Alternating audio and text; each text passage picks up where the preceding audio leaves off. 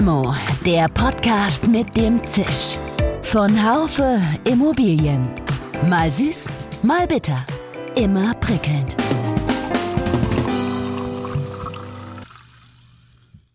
Hallo liebe Limo-Fans. Mit dem Wohnungsbau hierzulande ist es so eine Sache. Es gibt hehre Neubauziele, die wir auch in diesem Jahr wieder verfehlen werden. Laut Ansicht verschiedener Verbände ist die Lage im Wohnungsbau tatsächlich dramatisch. Es soll mehr und möglichst billiger gebaut werden zu einer Zeit, wo die Preise steigen, auch weil der CO2-Ausstoß gemindert werden soll, weil Bauland knapp ist und aus vielen anderen Gründen. Kommunen wollen gar keinen Neubau mehr zulassen, weil sie dafür ja Flächen versiegeln müssten und vor dem Hintergrund eines anscheinend unlösbaren Dilemmas eine Limo nun mit zwei Vordenkern in der Immobilienwelt. Dr. Rainer Braun ist Geschäftsführer der Empirica GmbH. Er legt die Finger in die nicht versiegeln wollen Wunde. Es ist einfach viel zu kurz gedacht, wenn ich sage, ich bin gegen Versiegelung, deswegen weise ich als Großstadt kein Bauland mehr aus. Mit dem Ergebnis draußen wird mehr versiegelt und gependelt. Mein anderer Gesprächspartner ist Professor Dr. Tobias Just, wissenschaftlicher Leiter der IREPS Immobilienakademie. Er meint zum Thema Kakophonie der Maßnahmen. Wir brauchen eine Priorisierung. Was sind die eigentlich zehn wichtigsten Maßnahmen oder fünf wichtigsten Maßnahmen? Und auf die müssen sich alle verständigen und dann müssen die schnell umgesetzt werden. Mein Name ist Dirk Labusch. Ich bin Chefredakteur des Fachmagazins Immobilienwirtschaft. Ja, lieber Professor Just, lieber Dr. Braun, ich begrüße Sie ganz herzlich, Herr Just. Jetzt, ich brauche unbedingt Ihre Standortkoordinaten. Wo sind Sie und wo sind Sie, Herr Braun? Herr Just, fangen Sie an. Ich bin in Frankfurt im Moment, sozusagen, weil ich dort wohnhaft bin. Ich bin in Berlin im Büro, weil ich zu Hause kein WLAN habe. Was, das gibt's noch? Kein WLAN? Ja, ja, da hat man seine Ruhe, ist sehr praktisch. Oh je. Wir wollen ja heute nicht nur über WLAN reden, wir wollen über die Lage im Wohnungsbau sprechen.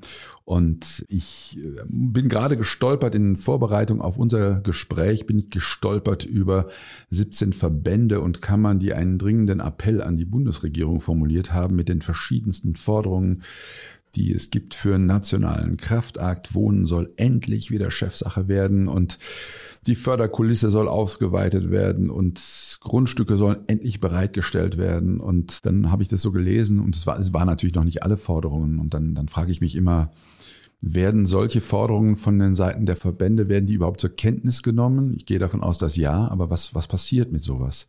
Wer will denn darauf mal antworten? Also die werden natürlich zur Kenntnis genommen. Es wäre seltsam, wenn äh, so massierte, koordinierte Forderungen von Verbänden äh, nicht zur Kenntnis genommen werden. Äh, aber natürlich werden sie nicht eins zu eins gleich in Politik gegossen. Äh, ich glaube, das dahinterliegende Thema ist ja, wir haben ja eine Bundesministerin, die für das Thema Bauen zuständig ist. Von daher ist es in der Tat schon Chefsache. Wir haben auch von der Politik deutliche Bemühungen, dass man mit äh, ebenfalls Wohnbündnissen, die man ja mit begleitet, mit initiiert, dies ja auch adressiert. Also es ist ja nicht so, dass es in der äh, Bundes- oder auch in der Landes- oder auch in der Kommunalpolitik äh, gar keine Initiativen oder auch keine Bemühungen gäbe. Das Schwierige ist halt nur, äh, vieles ist ja so eine kleine äh, typisch deutsche Kakophonie zwischen Bundes-, Landes- und kommunaler Maßnahme, äh, zwischen sozial, energetisch und ja, marktwirksamen Dingen. Also all das ist sozusagen ähm, noch wenig äh, abgestimmt auf das aktuell drängendste Themen, Thema, nämlich das Thema äh, sozialer Wohnungsbau. Ich glaube, das ist das Entscheidende, weniger, dass das Problem als eines von vielen erkannt wird. Aber man sucht immer so ein bisschen die eierlegende Wollmilchsau in der Wohnungspolitik, dass man eine Maßnahme findet, wo man gleichzeitig Vermögensaufbau, das Soziale und auch noch die Weltrettung über äh, Klimaschutz hinbekommt. Und das macht es halt nicht leicht. Dadurch verlieren wir Zeit. Ja, ich will direkt mal äh, fragen an, an, an Sie, auch Herr Braun. Also sozialer Wohnungsbau kommen wir gleich nochmal dazu. Aber Sie haben sie schon genannt, unsere Bauministerin, Frau Gallwitz, die hat äh, ganz klar jetzt gesagt, dass wir die Neubauziele in diesem Jahr, ob sozial oder nicht, äh, verfehlen werden. Wir kennen auch den Grund dafür. Und trotzdem hält die Bundesregierung auf Nachfragen an ihren unrealistischen Zielen fest. Das habe ich überhaupt nicht verstanden. Wie können Sie sich denn das erklären, Herr Braun? Also es sollen 400.000, es sollen 400.000 Wohnungen gebaut werden. Das werden sie in diesem Jahr nicht schaffen. Wahrscheinlich ist es dann, ist das das Ziel dann für die nächsten Jahre.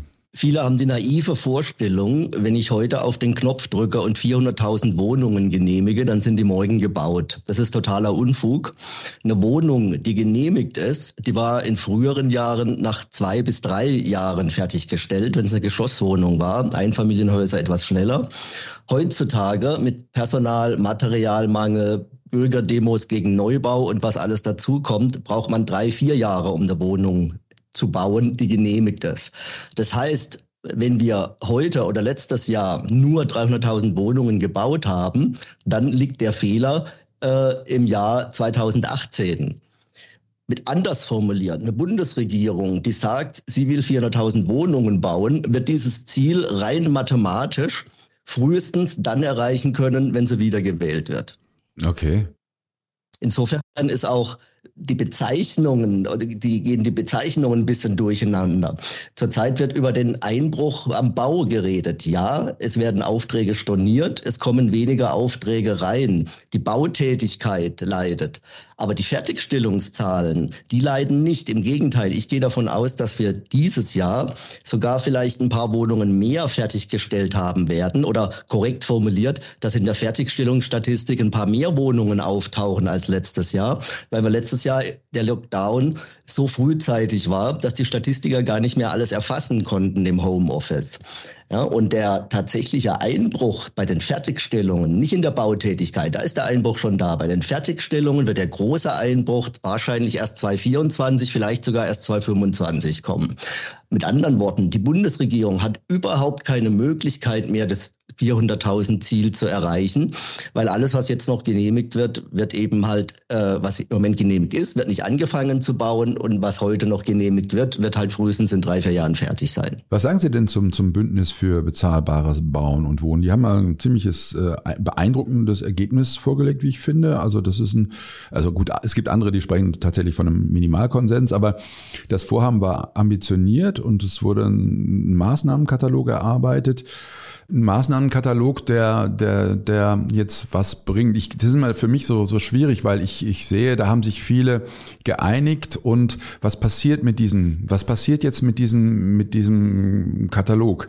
Wie, wie kann ich mir das vorstellen? Also, was ändert sich durch den Katalog zu der Zeit, die es ohne den Katalog gab? Also in den 90er Jahren gab es eine Expertenkommission Wohnungspolitik. Da haben Experten darüber geredet, wie man es schaffen kann, effizient, also mit möglichst geringem Mitteleinsatz, möglichst viele oder ausreichend viele Wohnungen zu bauen.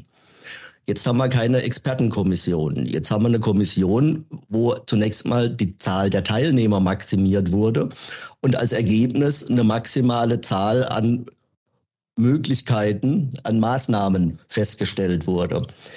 Das Problem ist aber, die Teilnehmer waren natürlich keine Experten, sondern Lobbyisten. Hm. Und Lobbyisten versuchen natürlich völlig zu Recht, ihre Interessen durchzusetzen. Wir haben es vorhin schon angesprochen, die Kakophonie.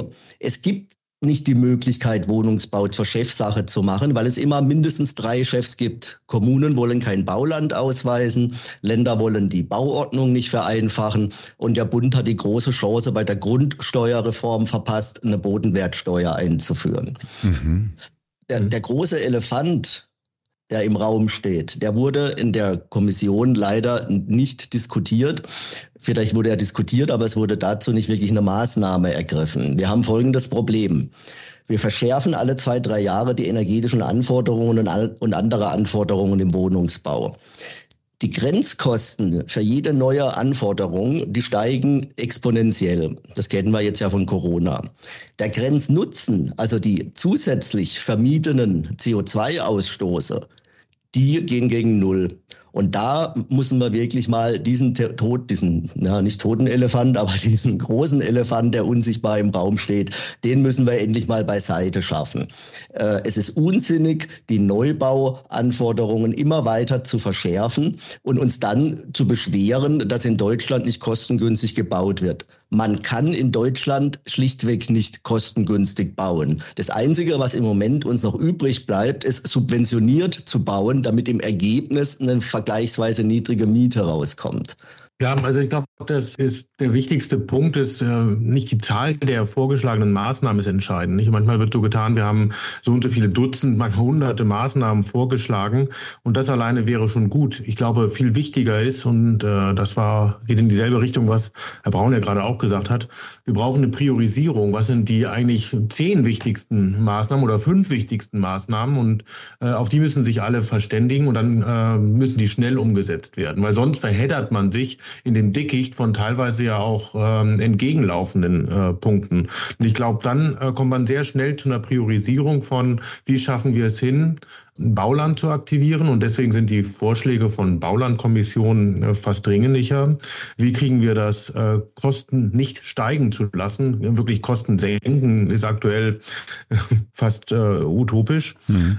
Und wie kriegen wir äh, das Allokationsproblem ein Stück weit auch gelöst? Nämlich, äh, wie kriegen wir das hin, dass die Leute, die wirklich Bedürfnis äh, haben, also bedürftig sind, dass die in den äh, subventionierten Wohnungen wohnen? Also äh, das ist ein Allokationsthema, äh, was verhindert, dass günstiger Wohnraum auch von Leuten ohne Einkommen bewohnt wird. Und das sind, glaube ich, drei wichtige Dinge. Und wenn wir uns auf die konzentrieren, hätten wir schon mal viel erreicht.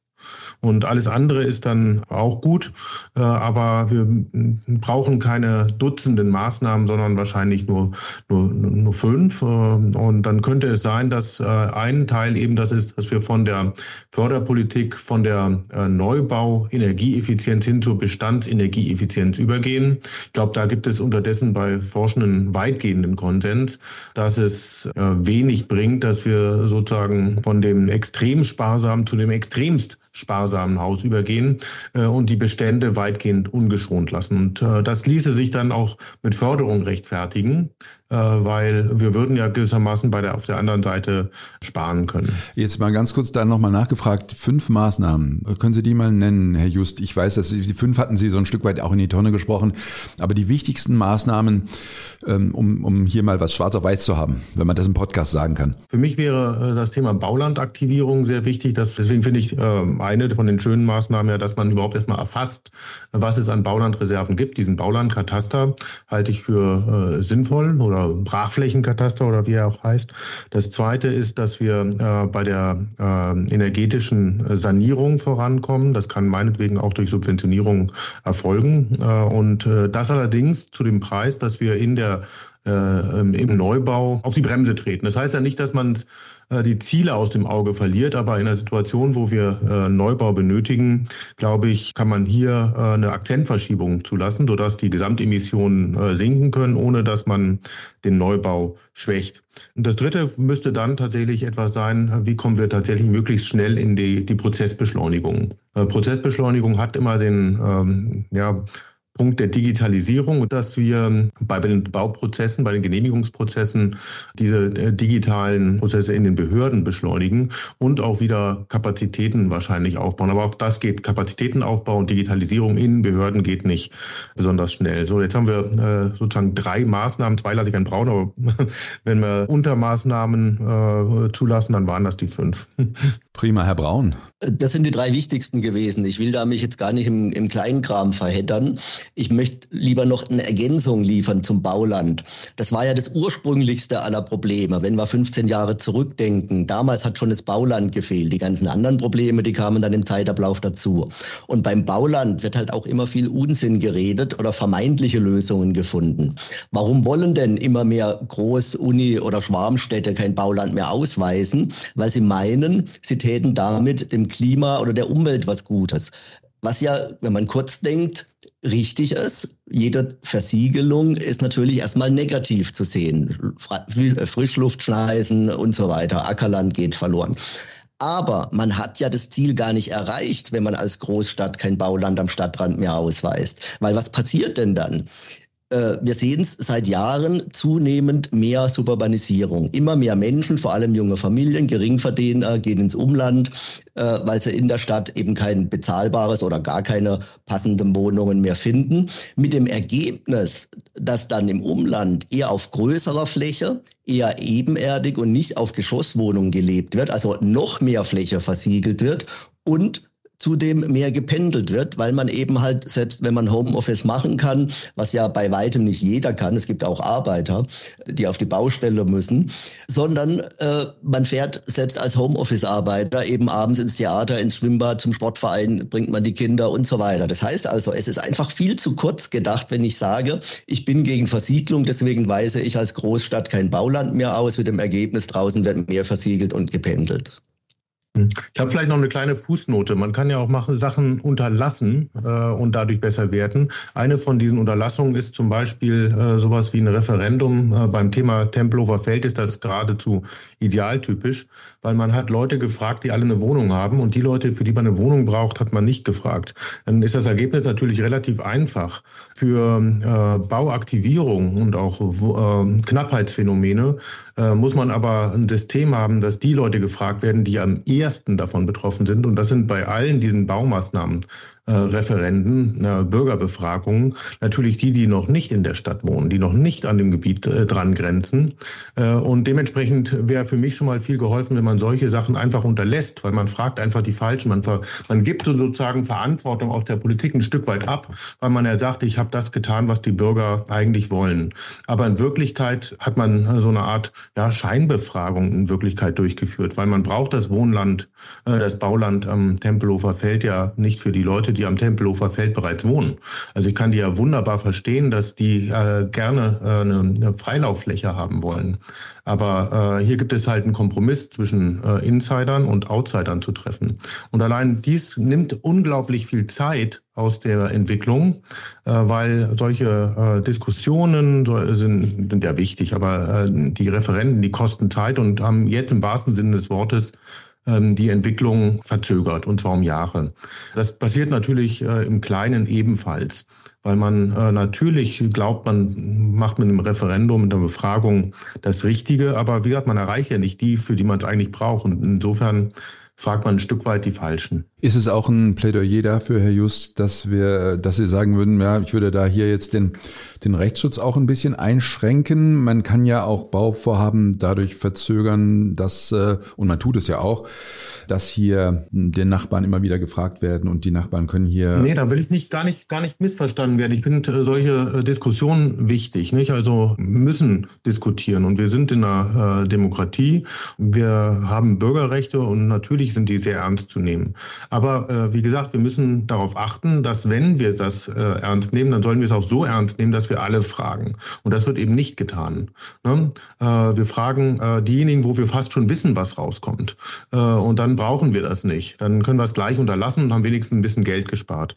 Nein, wir, wir sollten äh, nicht sozusagen mit harter Ordnungshand einfach loslegen, mhm. aber wir sollten so viel Ernsthaftigkeit mitbringen, zu sagen, was sind unsere Probleme und für wen brauchen sie. Und dann müssen wir denen Gehör geben, äh, die maßgeblich davon profitieren würden. Und das kommt bei diesen ganzen Diskussionen fast immer zu kurz. Herr Braun, ich wollte noch mal einhaken in das, was Sie eben gesagt haben, das Thema Versiegelung. Das fand ich sehr, sehr eindrücklich, weil tatsächlich weiß ich es aus Frankfurter äh, Mund, dass dort die Grünen, die sind ja im, im Stadtrat, ähm, dass die, äh, dass es sehr schwer ist, neue Flächen dort zu versiegeln. Und äh, die Unternehmen gehen eben oft ins Umland. Und das ist schon, finde ich, ein ganz interessanter Aspekt, dass äh, Sie sagen, ja gut, wenn jetzt hier eine Kommune sitzt und, und sagt, äh, ich will in der Kommune nicht versiegelt haben, dass sie, dass sie dann ähm, beachten muss, dass das darüber hinaus äh, vielleicht noch viel mehr versiegelt wird. Aber dieses Denken, dass, dass man an den Kommunengrenzen aufhört und ein bisschen weitergeht, äh, das finde ich nochmal, das finde ich eine spannende Geschichte. Ich weiß nicht, wie man das implementieren könnte? Naja, zunächst mal durch Aufklärung. Ich denke, die Menschen sind sich dessen gar nicht bewusst, was ihre Entscheidung bedeutet, kein neues Bauland zu versiegeln. Abgesehen davon vermisse ich auch einfach einen großen Masterplan ja, wo wir mal Ziele aufstellen, die wir erreichen wollen und gucken, in welchem Zeitraum wir die erreichen können, gegeben die Finanzmittel. Mhm. Ja, wenn man an die ganzen CO2-Diskussionen denkt. Schon in den 90er Jahren haben jetzt wieder die Fachleute, die Experten über CO2-Steuern diskutiert und sind dann ziemlich schnell zu dem Ergebnis gekommen, ja, CO2-Steuer ist das effizienteste Mittel, um weniger CO2 mit möglichst wenig Kosten emittieren zu können. Aber das hat auf jeden Fall verteilungspolitische Nachteile. Ja? Es gibt dann Verteilungsproblematiken. Die wiederum hat man auch in den 90er Jahren schon gelöst. Man hat gesagt, wir verteilen einfach das eingenommene Geld aus der CO2-Steuer wieder pro Kopf um.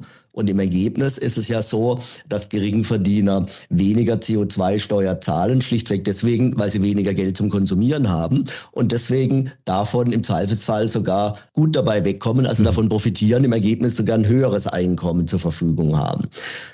Beides hat man leider nicht oder nicht vollständig umgesetzt. CO2-Steuer gibt's nicht für alle Produkte und Güter und Dienstleistungen. Und die Umverteilung pro Kopf, auf die hat man ganz verzichtet. Mhm.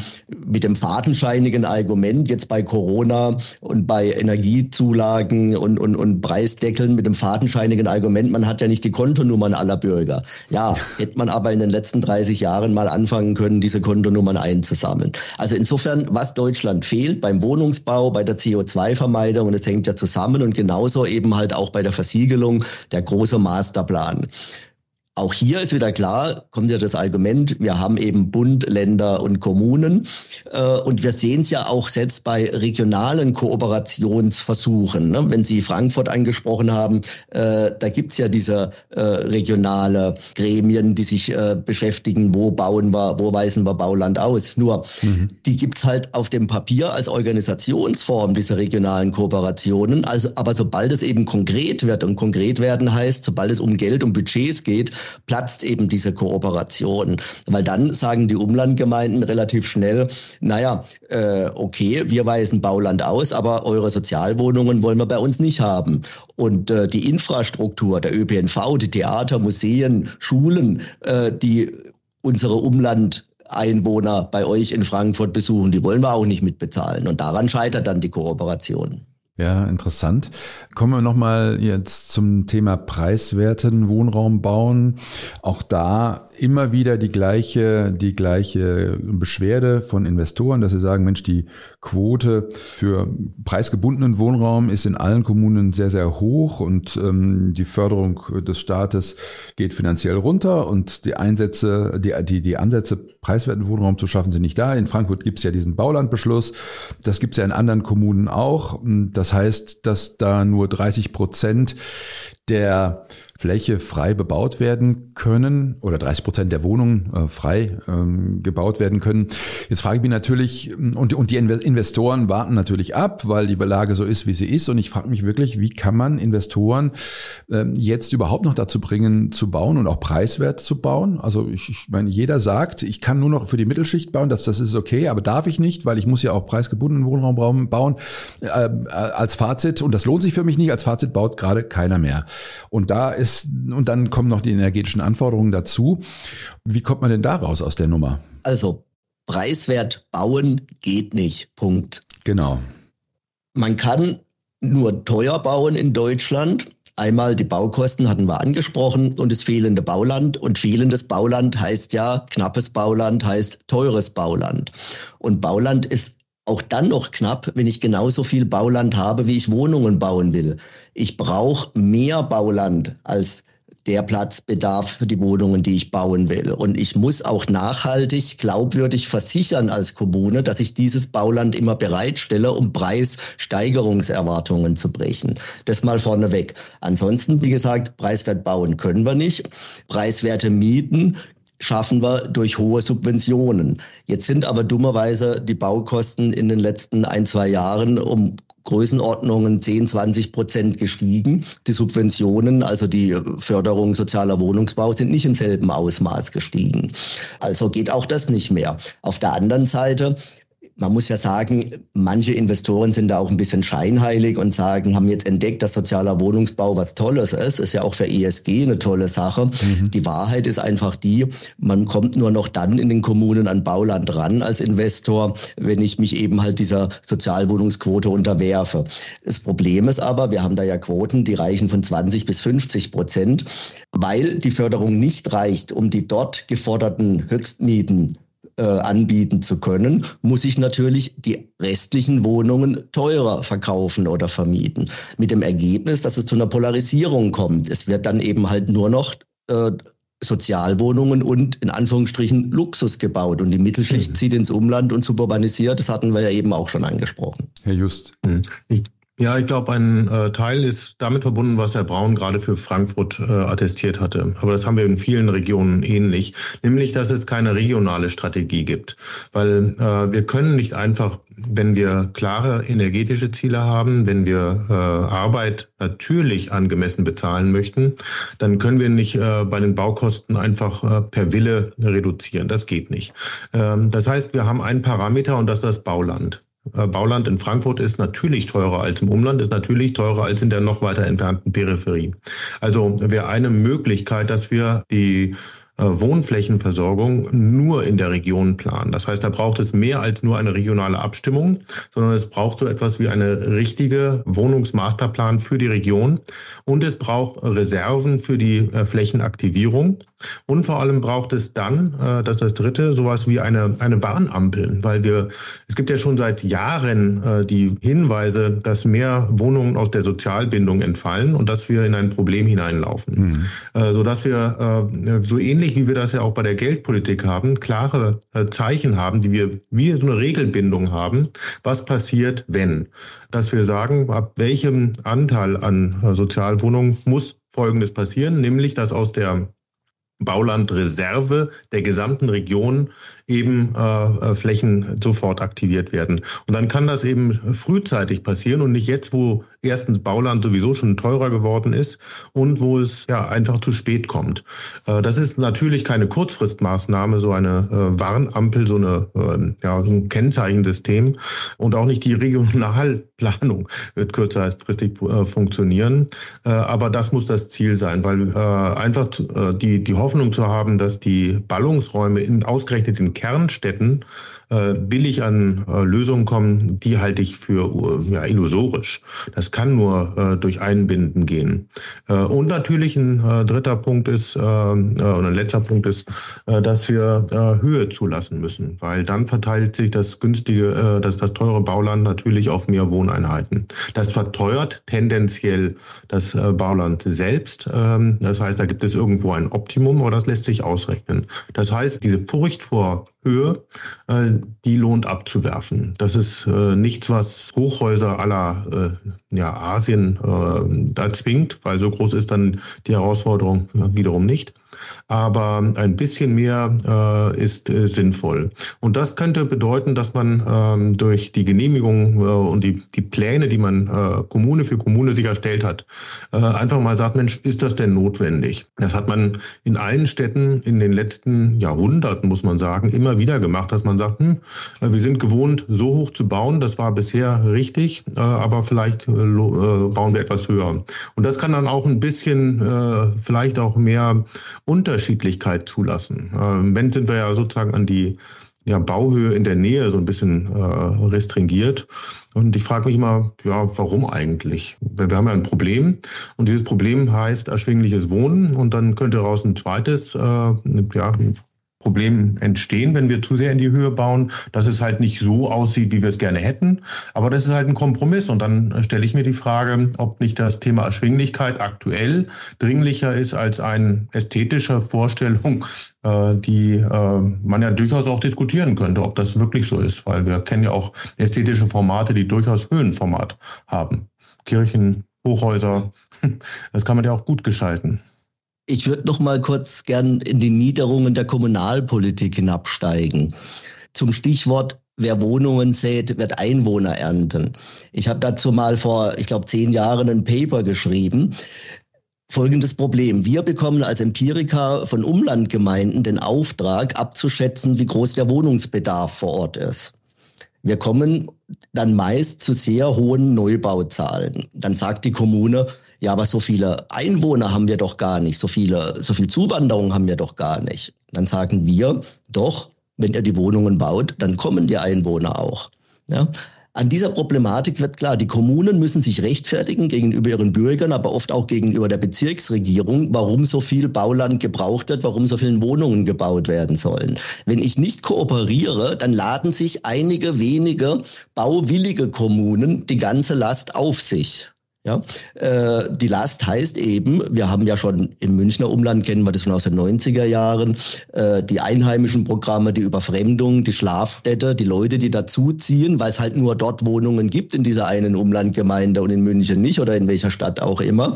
Dort aber halt nicht in der Blaskapelle mitspielen, nicht beim Karnevalsverein äh, mit, mitmachen äh, und auch beim Schützenfest nicht dabei sind, die da eben nur schlafen, die ihr gesamtes Leben aber in der in der Kernstadt absolvieren. Ja, abends sind sie dort tagsüber zum Arbeiten oder in der Schule. Und dieses Problem müssen wir in den Griff kriegen. Also Wohnungsmarkt, Wohnungen sind zwar ein regionales oder ein lokales Gut, aber wir können es nur überregional lösen. Ja, also auch eine Region, die dann eben aus Kernstadt und Umland besteht, ist manchmal noch zu klein, weil wir haben ja auch Schrumpfungsregionen in Deutschland ohne große Kern- oder Schwarmstadt mit hohem und zunehmendem Wohnungsleerstand. Vor allem Geschosswohnungen stehen immer mehr leer. Eigenheime übrigens entgegen der allgemeinen äh, Halbwissens. Eigenheime mhm. stehen immer seltener leer, weil die eben im Umland der Kernstädte zu finden sind, wohin die Suburbanisierung immerhin schwappt. Ich würde gerne nochmal, bevor wir jetzt dann zum Schluss kommen, würde ich nochmal das Thema Entbürokratisierung äh, kurz äh, auf die, auf die Tagesordnung rufen. Wir hatten, wird ja immer wieder gesagt, Politiker jedweder Couleur sagen das, wir müssen hier die Bauvorschriften entbürokratisieren, entschlacken. Ähm, dann kommen die DIN-Normen ins Spiel und äh, dann gibt es Ausschüsse. Und ich war jetzt gerade auf einer Veranstaltung, ähm, wo der Heidelberger Baubürgermeister Ostschuk dann sagte, ja, ich sitze in so einer Kommission, wo da allein schon die Kommunen äh, sitzen und die sich nicht einigen können auf die äh, Verschlankung der DIN-Normen. Wenn, wenn sich die Kommunen unter sich schon nicht einigen können, was eigentlich natürlich auch ziemlich wahrscheinlich ist, weil es so viele gibt, dann stelle ich mir insgesamt dieses Thema Entbürokratisierung sehr, sehr schwer vor. Ja, man rätselt ja immer, wo diese ganzen DIN-Normen herkommen. Und da gibt es eben halt auch zahlreiche Quellen. Vom Beuth Verlag natürlich. Ja, da, da gibt es zahlreiche Quellen. Die einen sagen, naja, die Bauwirtschaft möchte da Normen durchsetzen, um neue Produkte äh, verbauen zu können. Andere sagen, die Nachfrager fragen das nach, die wollen das haben. Ja? Und dann gibt es natürlich die anderen Fälle. Denken Sie an Hochwasser, denken Sie an Großbrände, wo man danach immer feststellt, naja, hätten wir dies und jenes noch anders gebaut, dann wäre es sicherer. Jede dieser Maßnahmen, vielleicht mal abgesehen die, die von der Bauindustrie kommen, um Produkte zu vermarkten, aber die Masse, die große Mehrheit dieser neuen Vorschriften, die jedes Jahr dazukommen, und es sind ja in der Summe mittlerweile Tausende, jede für sich kann man sehr gut begründen. Und im Zweifelsfall äh, wird auch kein Politiker sich trauen, die Brandschutzverordnung zu entrümpeln, wenn am nächsten Tag dann irgendjemand deswegen zu Schade kommt. Und äh, jeder freut sich auch über grün bedachte, also über bepflanzte Fahrradunterstellplätze an Neubauten. Nur es macht's halt im Ergebnis alles teurer. Ja? Alles bringt einen gewissen Wohlstand mit, äh, bringt ein bisschen Wohlfühleffekt mit und Sicherheit, aber in der Summe funktioniert's nicht. Also es wird definitiv nicht möglich sein. Unsere, ich meine, es sind immer noch 16 Landesbauordnungen. Es wird nicht möglich sein, da jede einzelne zu entschlacken. Was man braucht, ist eine experimentelle Bauordnung. Da gibt es auch Ideen dazu, ja, dass man einfach eine neue Bauordnung parallel stellt und dann kann sich Architekt, Bauträger, Investor, Nutzer, die können sich zusammensetzen und einigen, ja, wir nutzen diese experimentelle Öffnungsklausel und bauen mal so, wie wir es wollen, aber wir verklagen uns auch danach nicht gegenseitig, wenn was passiert. So, das ist der wichtige Punkt. Die Politiker werden das nicht alleine hinkriegen. Es wäre ja schon mal geholfen, wenn so ein ähnlicher Prozess einsetzte wie bei, äh, bei Landesbanken. Ne? Dass man sagt, okay, wo gibt es äh, anreinende äh, Landesbauordnungen, wo man einen Zusammenschluss macht, sodass man eben nicht mehr 16, sondern irgendwann vielleicht nur noch 8 und dann vielleicht nur noch 4 hat. Äh, das würde ja schon helfen. Oder dass man äh, dort, wo etwas genehmigt wurde, ähm, etwas äh, in einem anderen Land ebenfalls darf. Bei der seriellen Bau hat man das mit der Typengenehmigung ja so ähnlich, äh, jetzt zumindest als, als Vision. Ähm, und das würde schon mal helfen. Herr Just, Sie haben, Sie haben von Lernkurveneffekten gesprochen im Vorgespräch auch, die wir nutzen sollten. Welche Lernkurven meinen Sie? Ja, wir haben äh, nach jeder oder nach oder in jeder Krise lernen wir ja Dinge äh, und jede Krise ist ein bisschen anders. Äh, die Dotcom-Krise war anders äh, als die große Finanzkrise und die ist anders als die äh, aktuell auf uns zulaufende Rezession und äh, Deinflationierungskrise. Ähm, und da müssen wir nicht so tun, als wäre äh, die Instrumente immer gleich. Wir haben in der großen Finanzkrise gelernt, dass wir Banken regulieren äh, müssen, damit äh, der, der Leverage äh, sowohl für die Banken, aber auch für die Immobilieninvestoren zum, nicht zum Problem wird. Äh, und dementsprechend wurde äh, Eigenkapitalvorsorge äh, verordnet. nun, in dieser aktuellen Krise kommen die Banken recht gut kapitalisiert hinein. Die haben natürlich immer noch Herausforderungen, aber es gibt Verdrängungseffekte in das Mezzanin hinein, das gar nicht reguliert ist oder nicht so stark reguliert ist und möglicherweise möglicherweise ist das der nächste Lernkurveneffekt. Ein zweiter Punkt ist, äh, dass wir äh, in der letzten äh, Krise gelernt haben, dass es der Bundesbank, der EZB sehr gut zu Gesicht steht, wenn sie Immobilienwissen haben. Aber eine Sache, die wir bereits in den letzten Quartalen immer wieder äh, gelernt haben, ist, dass dieses Immobilienwissen noch ein bisschen äh, holzschnittartig ist. Also sprich, da werden ja Regeln für alle Immobilienmärkte relativ gleich gezogen. Möglicherweise brauchen unsere Regulierer in der nächsten Runde dann mehr Expertise in Richtung, wie funktioniert ein britischer, französischer, äh, deutscher Markt, Wohnungsmarkt, gewerblicher Markt anders und äh, braucht man möglicherweise äh, feinere Instrumente als nur One Size Fits All.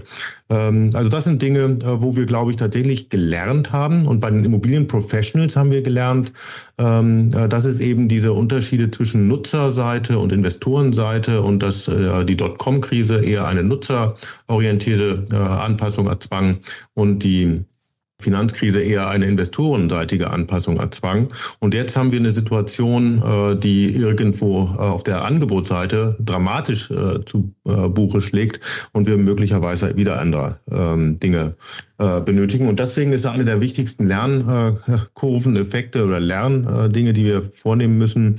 Jede Krise ist ein Stück weit anders und wir bereiten uns mit jedem Lernschritt auf ähm, ja, wie so ein größeres Set möglicher Krisen in der Zukunft vor. Und das ist gut. Vielen Dank. Also ich, äh, wir könnten noch lange diskutieren. Es ist nicht im Sinne eines Podcasts, ihn zu lang zu machen, dann hört nämlich keiner mehr zu. Und ich wüsste ehrlich gesagt auch nicht, wo ich jetzt hier bei unserem Gespräch schneiden könnte. Am Ende würde ich gerne äh, Sie fragen, das ist immer so der, damit höre ich immer auf meinem, mit meinem Podcast. Wir heißen ja Limo, mit wem Sie gerne eine Limo trinken würde. Aber ich glaube, ähm, ich fände es unheimlich spannend, wenn, also ich persönlich muss das jetzt mal sagen, ich fände es ganz spannend, wenn wir zusammen eine trünken und äh, dann ich mich dann von Ihnen weiter weiter inspirieren ließe. Ich hoffe, Sie können mit diesem frommen Wunsch von mir mitgehen. Sehr gerne und dann reden wir über das Positive, weil davon gibt es natürlich auch Sachen. hey, Moment mal, dann hört uns aber keiner mehr, wenn wir nur über das Positive reden. Ja, aber das machen wir dann unter uns. Herr Braun, okay, für Sie auch? Eine Limo trinken mit Ihnen beiden? Ja, ja, können wir gerne machen. Ich nehme dann eine ohne Zucker. Super, super, super. Ich danke Ihnen ganz herzlich, meine Herren. Es war mir eine Freude und ähm, bleiben Sie uns gewogen. Bis ganz bald hier wieder in diesem Theater. Alles Gute. Ciao. Danke, alles Gute. Tschüss, danke. Ja, liebe Zuhörerinnen und Zuhörer, die Lösung unserer Wohnungsbauprobleme ist nicht leicht zu erreichen. Wir können uns ihr nur in Schritten annähern, aber einige sind tatsächlich genannt worden. Ich finde das durchaus spannend. Äh, besonders äh, diese Klassifizierung der Maßnahmen finde ich genial, aber wer weiß, vielleicht passiert das ja im Hintergrund längst. Das war die letzte Folge von Limo in diesem Jahr. Wir alle vom Team, Iris Jachertz, Jörg Seifert, Nico Usbeck, Severin Gutier und ich, wir wünschen Ihnen nun ein paar besinnliche Tage. Ich grüße aus einem warmen Büro und zumindest meine Gedanken sind bei all denen, die es zurzeit aus welchen Gründen auch immer nicht so warm haben. Am 9. Januar hören Sie uns wieder, diesmal mit meinem Kollegen Jörg Seifert. Wir freuen uns auf Sie. Einen guten Jahreswechsel, Ihr Dirk Labusch. Schön, dass Sie dabei waren. Bis zur nächsten Folge von Limo, dem Podcast mit dem Zisch von Haufe Immobilien. Um keine Folge zu verpassen, abonnieren Sie doch einfach den Podcast in Ihrer Podcast-App.